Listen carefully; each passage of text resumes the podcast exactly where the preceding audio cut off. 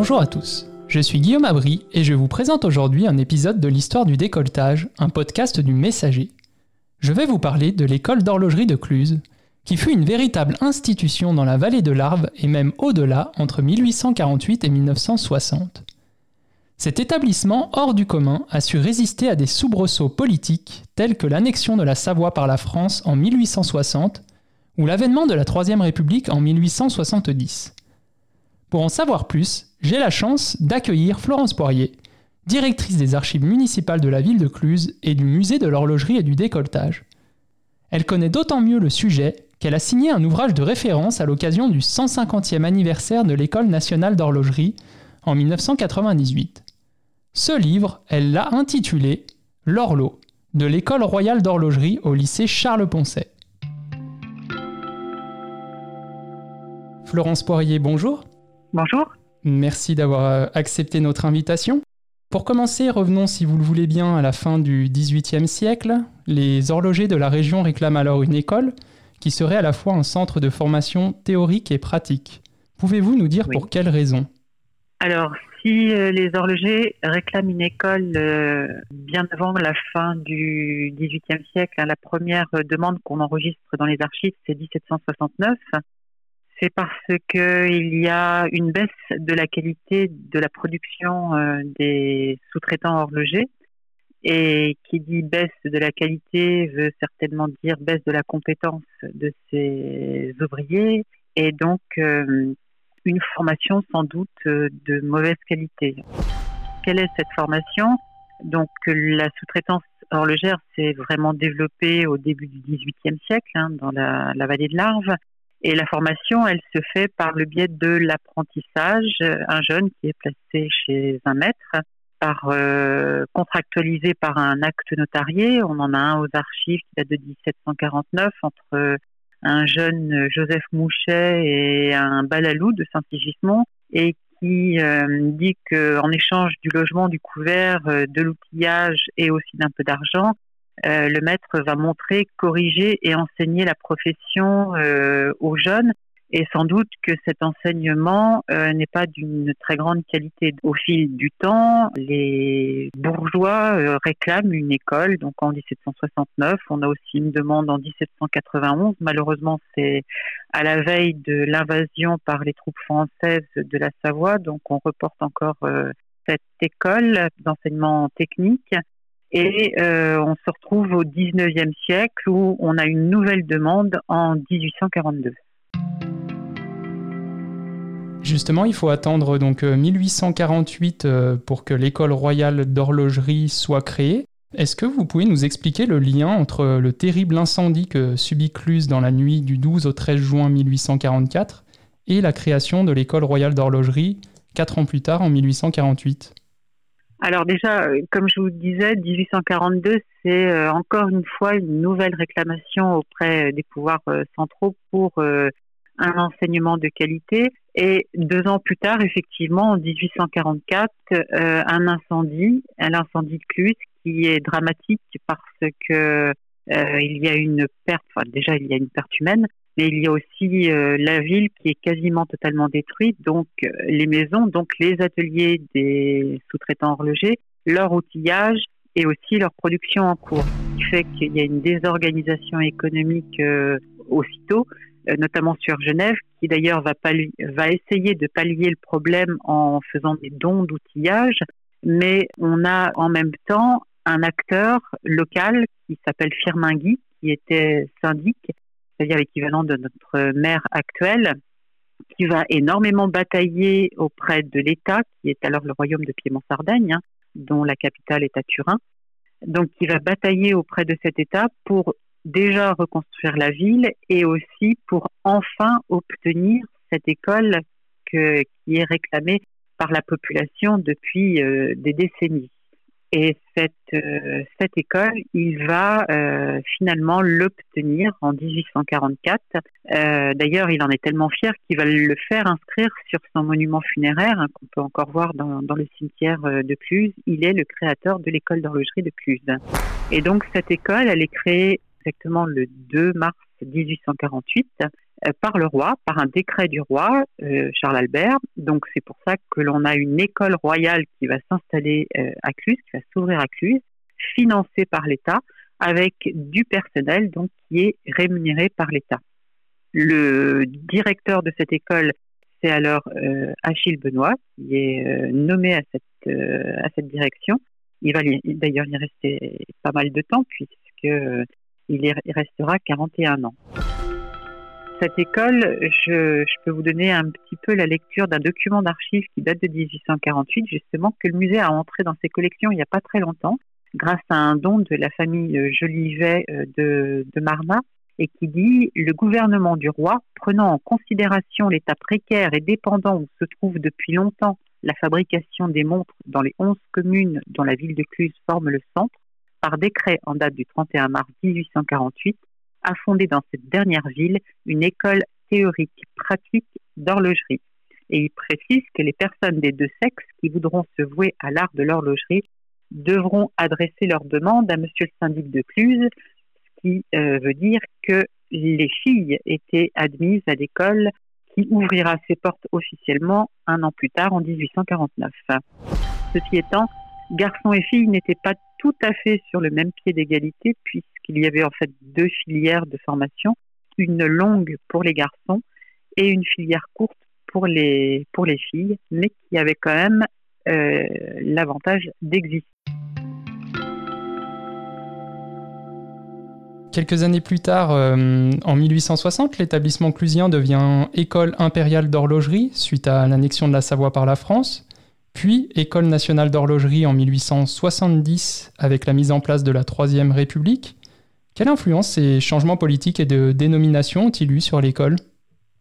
Alors, changement politique, c'est surtout le passage de, bah, du royaume de Piémont-Sardaigne à la France, au Second Empire français, donc en 1860. En fait, en 1860, euh, bah, l'avenir de l'école n'était pas si assuré que ça, parce que bah, l'Empire français s'est posé la question de savoir si on allait garder cette école, qui était quand même dans une petite ville en zone de montagne, incluse en 1861 ne compte que 1500 habitants. Et l'ambition de Napoléon III, c'est quand même de faire de la France un véritable État industriel, donc recherche des établissements de formation euh, professionnelle de grande qualité et euh, qui puissent euh, avoir un rôle à jouer sur le plan national. Et donc, euh, bah, il y a une bataille qui va se jouer, notamment entre Cluse et puis Besançon. Et encore une fois, c'est Achille Benoît qui est euh, un personnage quand même assez emblématique hein, dans l'histoire de l'école, qui va batailler pour pour obtenir ce soutien de, de l'empire et faire que l'école de Cluse perdure. Et l'empereur va acté en 1863, euh, la poursuite de l'activité de l'école qui devient école impériale, c'est-à-dire qu'elle est toujours sous la tutelle de l'État avec du personnel euh, d'État. Alors après, euh, l'Empire va quand même exiger quelques compensations, donc va exiger une réorganisation complète de l'établissement scolaire. Déjà, premier élément, c'est que les filles vont être exclues de cet enseignement parce que l'idée, c'est d'avoir quand même un enseignement de haute qualité. Et donc, les filles qui étaient destinées à une branche euh, assez, euh, on va dire, accessoire, sont exclues de l'établissement. Elles y reviendront à partir de, 1900, de 1917. L'enseignement théorique est renforcé, donc l'enseignement pratique reste prépondérant, mais avec un renforcement de l'enseignement théorique et un recrutement qui devient national euh, sur dossier pour euh, élever un peu, en fait, pour tirer l'école vers le haut. Alors, ce qui va se passer après en 1870, là, on va pas changer d'État, on reste français, mais on passe, on change de régime politique, on passe du Second Empire effectivement à la Troisième République. Là, en fait, euh, ça va se faire assez naturellement. Il va pas y avoir de remise en cause de l'existence même de l'établissement scolaire qui a fait ses preuves pendant ces euh, presque dix années d'école impériale elle va tout simplement changer de nom, devenir École nationale d'horlogerie, comme c'est d'ailleurs inscrit sur euh, le fronton de la façade de l'établissement aujourd'hui. L'histoire de l'école d'horlogerie se lit aussi à travers le prisme des directeurs qui furent à sa tête.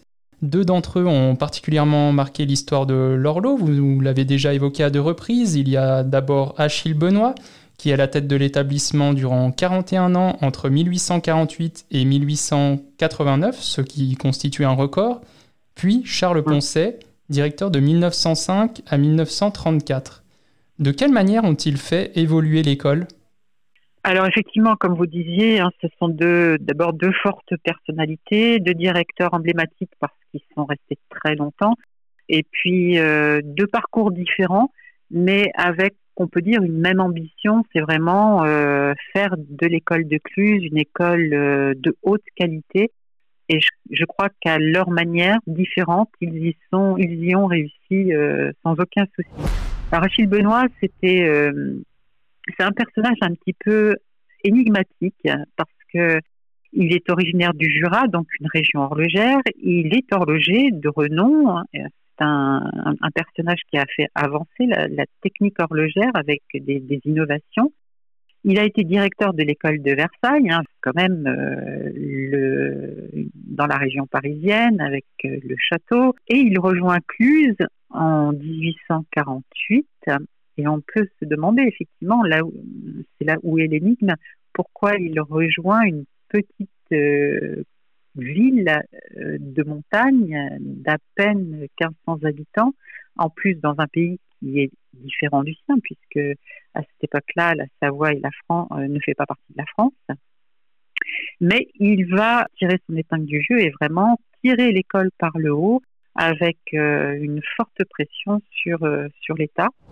Et Charles Poncet, il a un parcours différent, mais il a aussi cette même euh, ambition. D'ailleurs, un de ses collaborateurs disait que, dira de lui qu'il était la bête noire des fonctionnaires de Paris, puisque c'était à Paris qu'il fallait prêcher pour obtenir euh, du budget pour son école. Il a un parcours un petit peu différent parce que lui, il est originaire du terroir, puisqu'il était d'Arrache. Il a été à la fois élève, professeur et directeur de l'école. C'était aussi un esprit ingénieux euh, avec aussi des, avancées techniques, notamment en termes d'horlogerie électrique. Quelqu'un de très ancré dans le territoire et qui a eu vraiment un rôle d'émulation euh, auprès de l'industrie locale, notamment euh, en ce qui concerne l'électricité appliquée à l'industrie on saura reconnaître la valeur de ce directeur puisque après son décès, son nom sera donné à l'établissement puisque c'est actuellement le, lycée Charles Poncet et même l'avenue qui, borde l'établissement euh, prendra son nom en, 1800, en 1965. Donc voilà, voilà deux, directeurs qui ont fortement marqué euh, l'école et qui ont su la faire progresser de manière qualitative. Sous la direction de Charles Poncet, plus précisément durant la période de l'entre-deux-guerres, euh, l'horlogerie dans la région décline inexorablement au profit du décolletage. Comment l'École nationale d'horlogerie a-t-elle géré cette transition?